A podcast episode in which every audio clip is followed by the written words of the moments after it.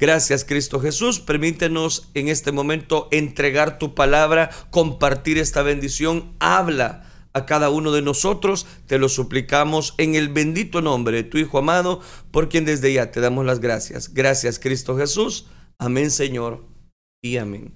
Bien, continuamos desarrollando la serie Parábolas de Jesús. Este día cerramos este estudio y Dios va a decir que vamos a emprender el día de mañana. Antes de ello, cerremos, cerremos cuáles son las enseñanzas, qué podemos o qué podemos rescatar de todo lo que nos, Dios nos ha permitido ver a través de esta serie. Ha, sido una serie donde, les soy honesto, no hemos desarrollado todas las parábolas que encontramos dentro de los evangelios. Eso es un hecho y usted ya lo habrá notado. No hablamos de las parábolas más conocidas. De hecho, no tocamos la parábola de la oveja perdida, del hijo pródigo y todas esas. No la tocamos. Entonces, pero en otro segmento vendrá una, una segunda parte de la serie de parábolas de Jesús. Pero quiero llegar hasta acá porque me interesa marcar una diferencia de las parábolas ya estudiadas, ya establecidas. ¿Le parece? Para ello quiero que retomemos específicamente en el Evangelio según San Marcos, capítulo número 4, leamos tres versículos de la palabra de Dios. Verdad en las historias. Quiero hablarles bajo ese tema en esta mañana, verdad en las historias. Dice Marcos capítulo número 4, versículo número 10. Cuando estuvo solo, los que estaban cerca de él con los doce le preguntaron sobre la parábola. Y oiga esto, él les dijo, a vosotros os he dado saber el misterio del reino de Dios, mas los que están fuera, por parábolas, todas las cosas. Y el último versículo, versículo 12, para que viendo, vean y perciban, y oyendo, oigan, y no entiendan para que no se conviertan y les sean perdonados los pecados. Amén. Dejamos hasta ahí la lectura. ¿Cuál es la importancia del uso de las historias que hace Jesús como un medio para su enseñanza? Y más claro, ¿cuál es la importancia de estas parábolas que hemos analizado durante toda esta serie? El Evangelio típico podría haber contestado esa pregunta fácilmente hace 30 años de una manera muy sencilla. Como tal, eh, realmente dijo que él empleaba las parábolas por una razón doble. Uno, para ilustrar la verdad para los que están dispuestos a recibirla. Eso es lo que encontramos en los versículos que acabamos de citar. Y para oscurecer la verdad de los que aborrecían de todos modos. Al fin y al cabo, aborrecen la palabra de Dios. Así que la breve y simple respuesta a esta pregunta inicial es que las parábolas son herramientas con las que Jesús enseñó y defendió la verdad.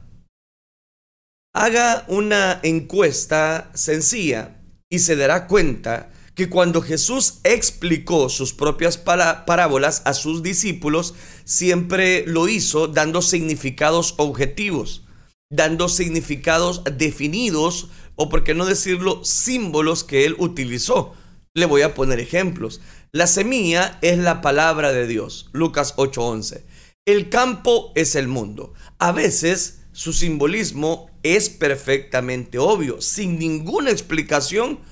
Usted puede entender la parábola como el pastor allá en Lucas capítulo 15 versículo 4 al 7, que es la figura de Cristo mismo, hablando acerca de la oveja perdida. Otras veces el significado requiere una exégesis muy cuidadosa, más minuciosa. Sin embargo, el verdadero significado puede entenderse y explicarse claramente.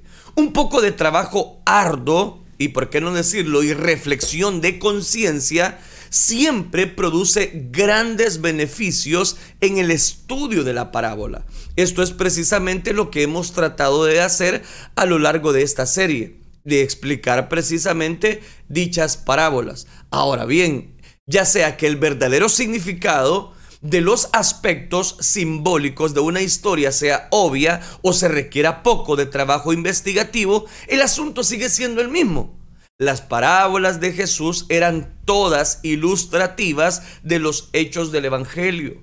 Las historias no eran como a algunas personas les gusta hoy día sugerir, alternativas creativas a declaraciones de la verdad proposicional. No, no, no, diseñadas para suplantar con certeza. Tampoco, recuerde, no eran fantasías de ensueño dichas simplemente para suplantar con certeza la verdad que Dios quería dejar. No, no eran ninguna de esas tipos de fantasías para evocar un sentimiento, por ejemplo, y definitivamente no eran juegos mentales ideados para hacer todo más difícil de entender. Tampoco estaba Jesús como empleando ficción con eh, el fin de desplazar la verdad misma con la mitología. Tampoco. Sobre todo, no estaba invitando a sus oyentes a que interpretaran las historias de la forma que les placiera y de esa forma permitir que las propias opiniones personales de cada uno fueran como el árbitro final de lo que es verdad para esa persona. La convicción de que la Biblia misma es la regla de la verdad para esa persona es donde cobra tanto valor. ¿Por qué digo esto? Es desde hace mucho tiempo que podemos ejercer un cristianismo bíblico. Negarlo es negar la autoridad de las escrituras. Esto no indica que todas las escrituras sean igualmente claras. Algunas de las parábolas en particular son muy difíciles, como ya le dije, de interpretar. Se necesita cuidado, arduo trabajo y la ayuda del Espíritu Santo para hacerlo. Nadie serio ha cuestionado esto. Todos creen en esta verdad que estoy mencionando en este momento. Sobre la cuestión de que si cada parábola tiene un sentido único de inspiración divina y por lo tanto una interpretación adecuada, nunca ha habido ningún conflicto. No ha habido ningún conflicto grave entre los que toman la autoridad de las escrituras en serio.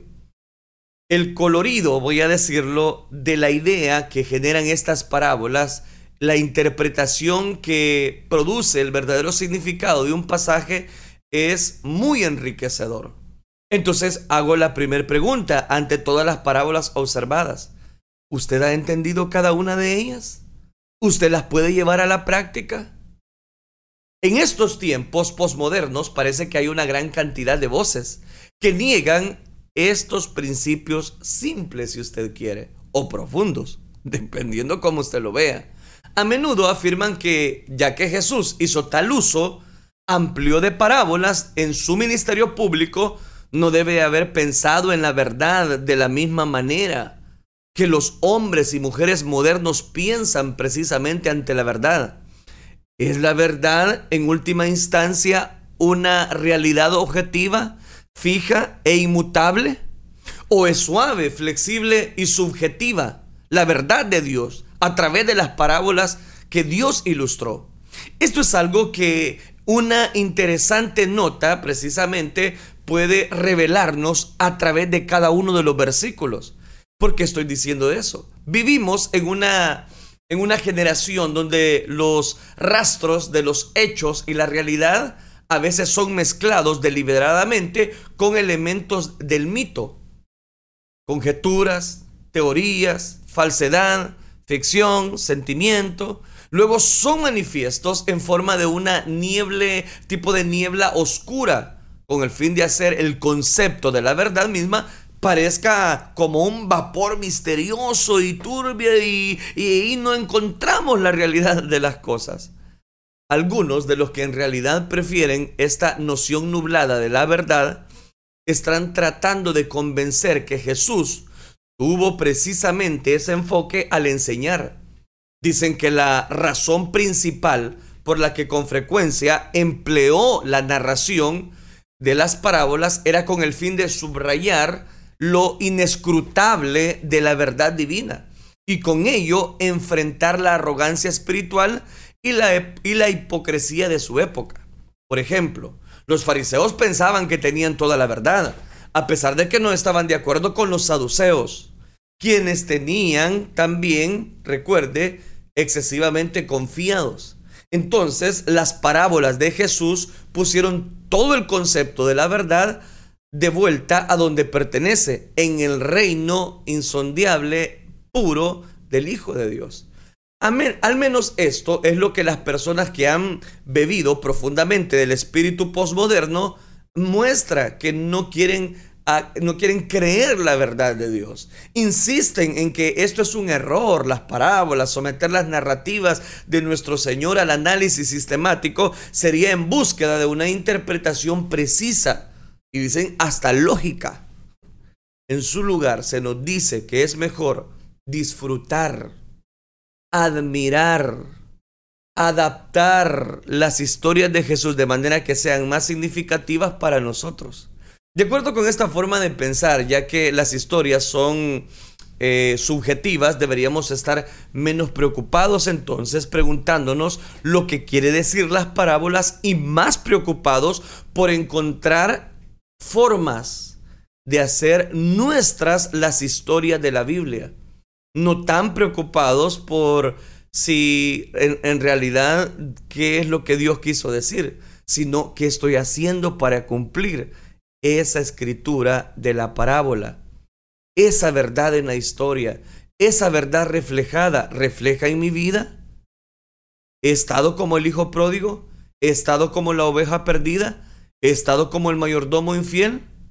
Se me mostró es, es recientemente un ensayo publicado específicamente en el Internet por un autor anónimo, no apareciera un autor anónimo quien vuelve a imaginar la parábola del hijo pródigo desde una perspectiva feminista. De ese modo transformó intencionalmente toda la historia, o sea, lo cambió, cambió la historia. En la libre reinterpretación de esa persona, somos animados a visualizar al padre como un frío patriarca de la familia que inflexiblemente conduce a su hijo menor a marcharse por negligencia, esta nueva faceta de la historia lo cambia todo. Nos informa solemne y descaradamente el escritor desconocido, y porque lo digo, desconocido en el Internet. La demanda del hijo de la herencia temprano ahora alude a una anterior y quizás a una presión familiar por mucho tiempo. Y resulta que la vida disoluta del joven puede ser su esfuerzo por comprar afiliación y pertenencia que había anhelado siempre, pero que, recuerde, no tenía, no tenía absolutamente nada. Note cómo puede, se puede malinterpretar una parábola al no encontrar el verdadero significado. ¿Por qué le estoy mencionando todo eso? Porque en el Internet también usted puede encontrar muchas interpretaciones, pero usted tiene que apegarse a la palabra de Dios. Usted tiene que apegarse a la verdad de las escrituras. Esa afiliación de pertenencia que había anhelado siempre, eh, muchas veces la búsqueda, y sigo mencionando el ejemplo del hijo pródigo, la búsqueda del hijo pródigo de un estilo de vida insensato se convierte en un grito desesperado por ayuda. Y cambian al hijo pródigo por una hija pródiga. Además de observar que la propia narración de la parábola del hijo pródigo de Jesús termina sin resolución. El artículo sugiere que esta revela el carácter abierto del reino de Dios. Lo que es más, el verdadero final de la historia es el final de mi historia, su historia y la historia de todos, más allá de nuestros sueños más extremos. ¿Por qué le estoy mencionando todo eso? Porque estamos hablando acerca de la verdad de las historias. No hay que manipular la Biblia. No hay que sacar versículos fuera de su contexto. No hay que interpretar la parábola a nuestra manera, a mi manera o como yo quiero interpretarla, sino bajo la guianza y cobertura del Espíritu Santo. Mediante tal enfoque totalmente subjetivo, las historias de Jesús se convierten en juguetes para ser transformados y adaptados de manera que mejor se acomoden a las ideas del oyente, todo el mensaje de Jesús se convierte en versátil, subjetivo e infinitamente adaptable a las necesidades y las preferencias personales de cada oyente. Esta es una forma muy popular de hacer frente a la enseñanza de Jesús. En estos días, como si sus parábolas fueran dadas sobre todo para crear un estado de ánimo y preparar el escenario para ah, miles de millones de dramas, personas de forma única y se considera aceptable admirar el entorno, pero no está bien si nosotros estamos dejando de lado la verdad central de dicha parábola. Así es que podemos hacer que las historias de Jesús sean nuestras historias. Esto significa, en efecto, que la interpretación, la lección y el final de cada historia sean en última instancia nuestros para determinar el vivir la enseñanza que Dios nos deja a través de cada una de ellas. En los círculos académicos contemporáneos, tal enfoque sería reconocido como una forma como más extrema de teología narrativa. Esta es una frase de moda en estos días y se emplea para describir una gran familia de nuevas ideas acerca de cómo debemos interpretar la Biblia. El estilo de la teología narrativa, y lo voy a explicar, voy a ocupar unos rapidito, unos minutitos para explicar la teología narrativa, ha dado lugar a gran cantidad de debate y una medida considerable de confusión sobre el papel de Jesús como narrador de historias. ¿Qué quiso transmitir en sus historias? ¿Por qué usó tantas parábolas? cómo se supone que debemos entenderlas, altera o anula la forma narrativa en sí, las reglas normales por la interpretación de las escrituras. En una escala aún más amplia, constituye el uso frecuente de Jesús de las historias un argumento válido en contra del enfoque sistemático de la doctrina cristiana que se ha empleado históricamente. ¿Qué pasa? Que necesitamos analizar las escrituras, categorizar la verdad y tratar de entender la doctrina bíblica en cualquier tipo de lógica. ¿Por qué no decirlo? Para que me entiendan algunos términos. De moda. ¿O es correcto solo apreciar las historias y embellecerlas en nuestros propios giros de la trama y conclusiones de la vida real? En términos muy simples. Es el propio estilo de enseñanza de Jesús incompatible con nuestras declaraciones doctrinales, confesiones de fe y el enfoque sistemático de la teología. Todas estas eh, eh, preguntas que hemos hecho deben ser eh, en realidad preguntas difíciles de responder si nos limitamos a aceptar el pie de lo que de alguna manera hemos encontrado. El pie me refiero al inicio de cada parábola. Las historias son como vehículos eficaces para que lleguemos a una verdad.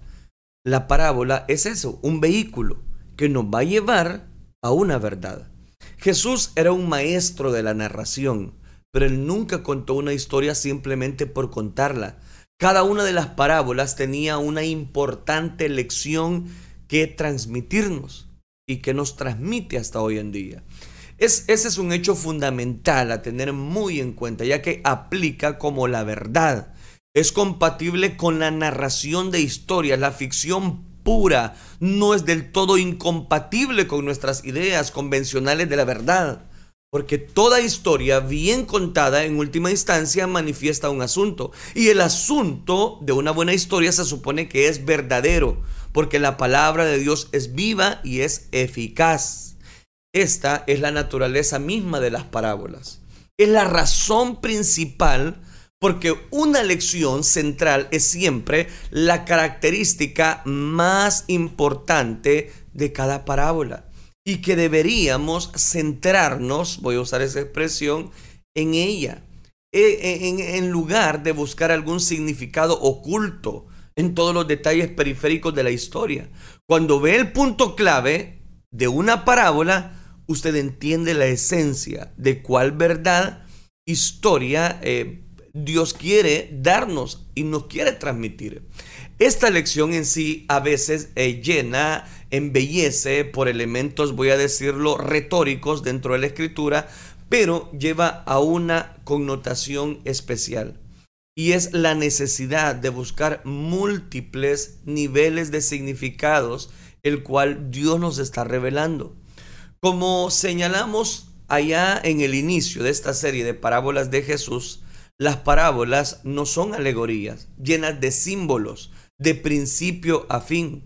Las parábolas ponen de relieve, una sola verdad importante, tal como la moraleja de una historia bien contada. Solo va a transmitirnos una verdad.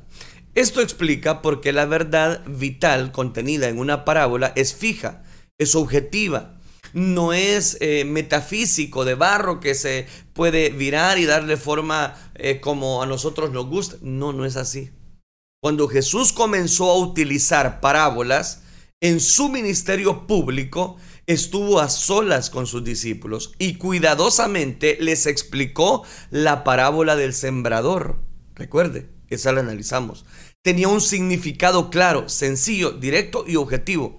Y Jesús se lo explicó a ellos e indicó que todas las parábolas podían entenderse mediante un método similar de interpretación. ¿No sabéis esta parábola? Les pregunta. ¿Cómo pues entenderéis todas las parábolas? Marcos capítulo 4 versículo 13. Por lo tanto, no hay absolutamente ninguna razón para suponer que el uso de las parábolas de Jesús es de alguna manera una indicación de que la verdad misma está enredada en el ministerio para que sea completamente inconocible. Todo lo contrario. Como hemos señalado en el comienzo, Jesús empleó parábolas para esclarecer ciertas verdades a los creyentes, mientras que oscurecía el significado a los no creyentes. Hasta pensado, ¿por qué hizo eso? Usted se ha pensado, ¿por qué el Señor fue así? ¿Por qué lo hizo de esa manera? Oscurecer la verdad de los incrédulos era un sentido muy importante, un acto de misericordia, porque mientras más verdad escuchaban y rechazaban, peor sería para ellos el juicio final. El uso de las parábolas de Jesús también fue en sí mismo una señal temporal de juicio contra ellos, sellando su propia incredulidad, obstinada por la eliminación de la luz de la verdad que las personas precisamente ocultaban bajo un manto de religiosidad. Dice Mateo capítulo 13 versículo número 15, porque el corazón de este pueblo se ha engrosado y con los oídos oyen pesadamente y han cerrado sus ojos para que no vean con los ojos y oigan con los oídos y con el corazón entiendan y se conviertan y yo los sane. Pero ahora la incredulidad de ellos era irreversible el uso de las parábolas por Jesús destacó tanto esa realidad como se irguió como una señal de advertencia para las demás personas, animándolos a no endurecer sus corazones y en su lugar buscar la verdad. Aún así, Jesús declaró a sus discípulos, bienaventurados vuestros ojos, porque ven, y vuestros oídos, porque oyen él dejó claro que las parábolas tienen significado objetivo y que el significado de hecho puede ser eh, apremiante, porque a vosotros os he dado a saber los misterios del reino de los cielos, dijo a sus discípulos. De esta manera indicó que las parábolas contenían verdad espiritual eterna, que en realidad puede ser vista, oída y entendida por cualquier persona con ojos y oídos espirituales, por supuesto. Aunque las personas ocultaban el significado de Jesús de los incrédulos, no es como si se encerrara para siempre la verdad misma en el misterio impenetrable. No, no, no. En realidad, la verdad está siendo revelada e ilustrada en cada una de esas parábolas. Es la verdad vital, eterna, inmutable, sin adulterar y inequívoca. No una verdad inaccesible. Por el contrario, es lo bastante sencilla como, como que mediante el uso debido de métodos comunes cualquier creyente puede ser capaz de llegar a la comprensión sólida, nutriente y segura de cada verdad que Dios ilustra a través de estas historias. Las riquezas de la verdad y las parábolas de Jesús. Las historias de Jesús eran notables, tanto voy a decirlo de esta manera, por su sencillez como por la abundancia de riqueza que tenían. En Mateo y Lucas se dan a veces múltiples parábolas en forma rápida, una tras otra, con poco o ningún material interpretativo o desarrollado intercalados entre ellas. Los discursos extendidos contienen prácticamente nada más que parábolas a veces llenas de capítulos completos, como en Mateo y en Lucas, por ejemplo, Mateo capítulo número 13, Mateo capítulo 24 al 32, imagínense. Y por supuesto, Lucas capítulo número 15 y capítulo número 16. Las selecciones registradas por Mateo y Lucas eran probablemente muestras de qué? Representativas. En lugar de catálogos exhaustivos ah, de las parábolas de Jesús, parece razonable concluir con el modelo de la parábola tras parábola aproximada y dándonos siempre un seguimiento de la verdad. Queda claro entonces la intención de esta reflexión en esta hora, en esta mañana, es simplemente dar una generalidad del por qué el uso de las parábolas. Queda claro que Jesús le gustaba enseñar contando historias en lugar de presentar una lista de hechos para memorizar o bosquejear información en un diseño sistemático. Está por demás decirlo. Él nunca fue rígido ni pedante cuando enseñaba, sino que siempre fue informal y conversacional. Las parábolas contenían figuras familiares y a veces se agitan por emociones fuertes. Estas cosas fueron las que hicieron más memorable la predicación de Jesús en lugar de listas ordenadas o, o, bosquejos, eh, voy a decirlo de esta manera, sorprendentes.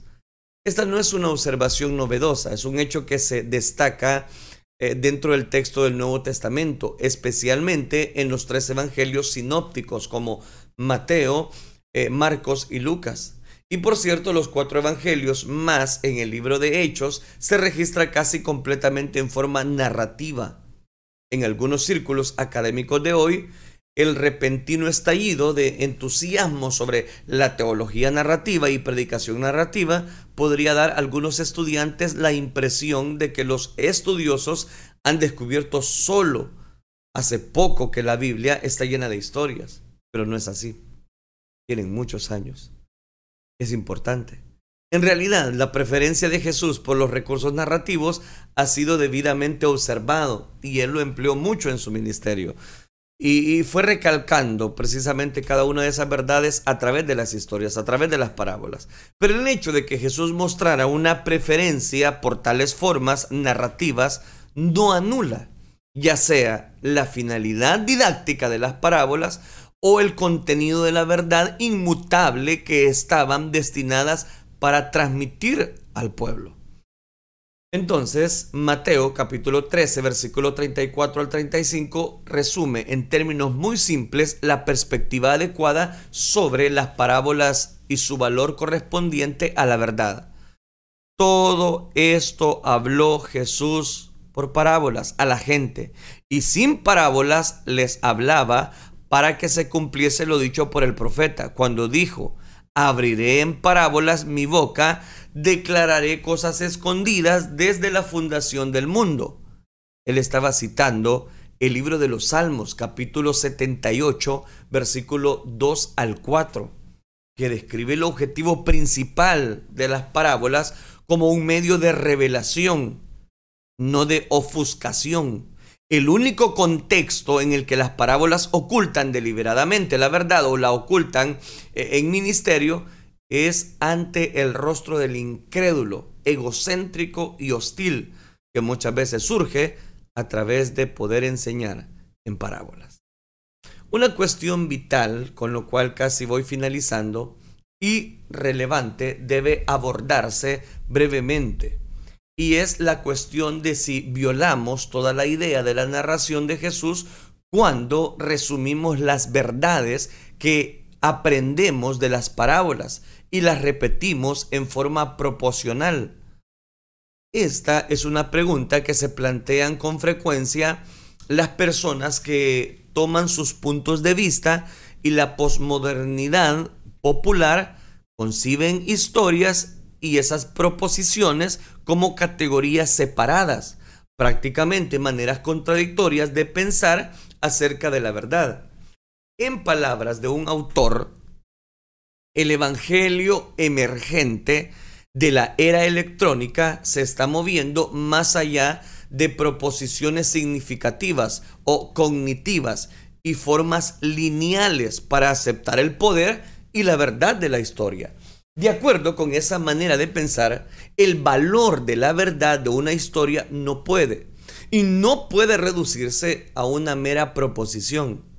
Que, eh, bueno, recuerde, las proposiciones son los bloques de construcción de la lógica son inherentes. Ahora llegué al punto. El valor de una verdad solo puede ser verdadero o falso. No hay un valor medio. Y ahí, ahí está el problema a lo que el pensamiento se refiere, el pensamiento posmoderno. Las proposiciones no permiten ninguna ambigüedad, ya que la forma demanda que sea una afirmación o una negación. Es, ¿creemos a la parábola o no creemos a la parábola.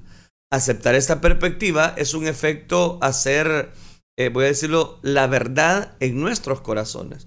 Es por eso que la iglesia tiene las confesiones históricas como base y todos ellos están llenos de proposiciones. Por ejemplo, eh, no todas las parábolas de Jesús eran historias en pleno sentido de la palabra. Algunas de las más cortas se encontraban expresadas en forma proporcional, sencilla y simple. Ahora, hay que recordar, porque el tiempo ya se me está terminando. Considere de nuevo las tres armoniosas parábolas de Lucas, la oveja perdida, la moneda perdida y el hijo pródigo. La única exposición que Jesús ofrece como pista sobre su significado es una declaración proposicional. Habrá más gozo en el cielo, aquí estoy citando Lucas 15:7, habrá más gozo en el cielo eh, por un pecador que se arrepiente que por 99 justos que no necesitan de arrepentimiento. Es un versículo, en un versículo Jesús eh, voy a decirlo de esta manera, va a reducir la cuestión de todo el capítulo en una simple proposición. Esa es una proposición. Lucas 15:7, ahí está directamente una proposición. Observe que este versículo declara una verdad que es por definición objetiva. Describe lo que ocurre en el cielo cuando alguien se arrepiente. Se da a conocer una realidad que no es en modo alguno afectada por la perspectiva personal de cualquier persona terrenal. Por el contrario, es un hecho que es cierto independientemente de cómo alguien lo percibe. Llegue al punto. No podemos ceder. Debemos estar dispuestos a someter nuestras mentes, nuestra verdad y la verdad de las escrituras y debemos negarnos a someter las escrituras a teorías o especulaciones que actualmente son populares en el ámbito de la filosofía secular.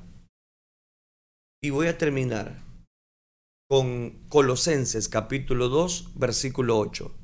Mirad que nadie os engañe por medio de filosofías y huecas sutilezas, según las tradiciones de los hombres, conforme a los rudimentos del mundo, y no según Cristo.